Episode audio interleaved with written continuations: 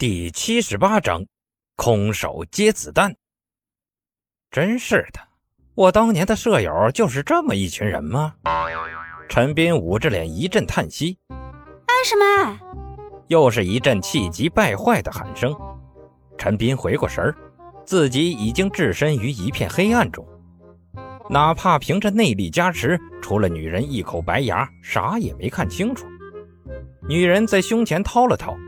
也不知从哪儿掏摸出一本小本子，摊开来在陈斌眼前晃悠。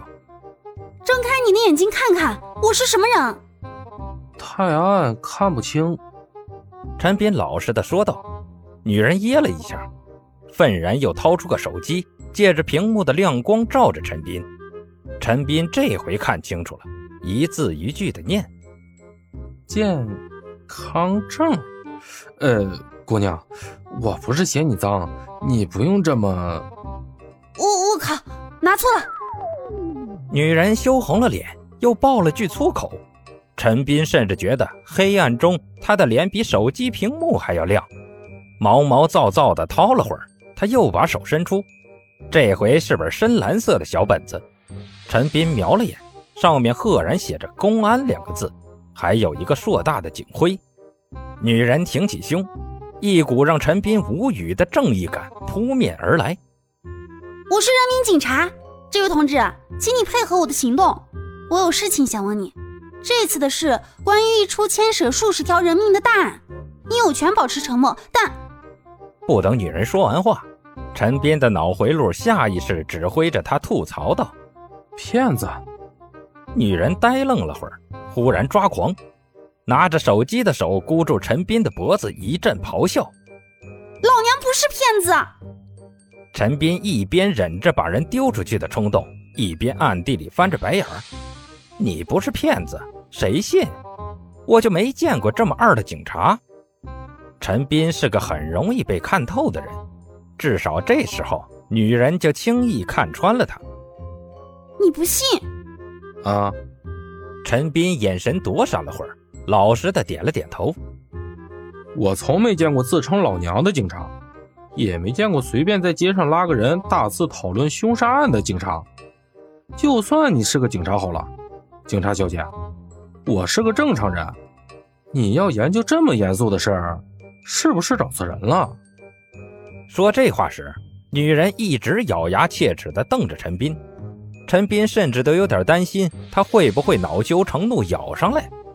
好在最后没有，他冷静了下来，并再次翻开手里的证件，一字一顿地解释着：“听着，我没想跟你开玩笑，这次真的是很大的事故。”陈斌撇了撇嘴，转身打算离开，女人拉住他的手，继续道：“根据我的线人爆料，这个宾馆的地下室里有一个规模极其庞大的黑拳格斗场，每个月至少会有两位数的拳手死在下面。”黑拳两个字说出口时，女人明显察觉陈斌的手变得僵硬了起来。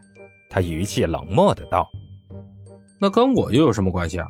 我只是来访友的。”女人自得的笑了笑：“哼，你如果只是来访友的，那自然跟你没有关系。但这宾馆的中央电梯，传说正是通往地下拳台的入口。我在外面看得很清楚，你进去了吧？而且进去了不短的一段时间。”阴影里，陈斌瞳孔缩了缩，他下意识甩开了女人的手，因为女人的纠缠让他感觉到了棘手与麻烦。讲真，在刚出来混社会的时候，陈斌也想过做个正义英雄什么的，但在社会上打拼久了，棱角之类的玩意儿总会磨干净。黑拳这玩意儿确实残忍的超出普通人的耐受力，但存在的东西必然有其道理。对于鲨鱼以及许多异类来说，黑拳就是他们唯一的活路。不让他们打拳，难不成还让他们凭着一身蛮力去抢去杀吗？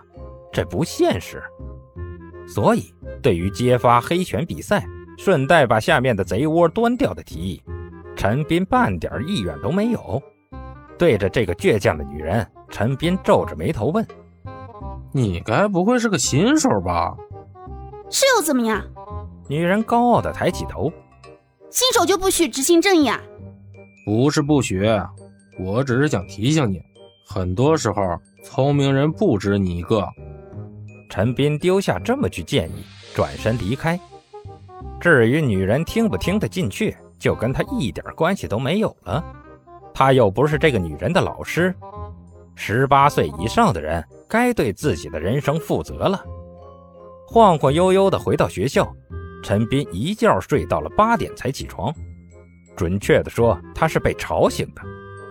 嗯，老师，起床了，老师，恐怖分子啊！学校学校来了好多恐怖分子啊。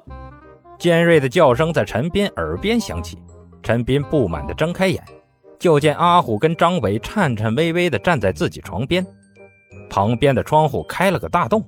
作为一个半路出家的武术师，陈斌的六感属于半桶水的水平，时灵时不灵的不说，某些时候甚至与寻常人别无二致。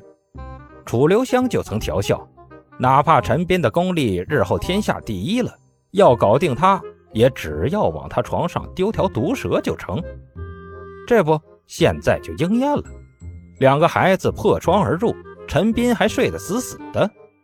里面固然有两个孩子没有杀气，而且是熟人，陈斌下意识把他们忽略了的原因在，但这也不能否认陈斌这警戒心太差的事实。这点可不是系统帮得来的。嗯，这怎么了呀？大清早的嚷嚷啥呢？阿娟忘了做饭了吗？陈斌睡眼惺忪地抬起身，顺便揉了揉两人的脑袋瓜。哎呦，不是了，老师你快去看看吧，我们学校来了好几批恐怖分子，他们还开枪了。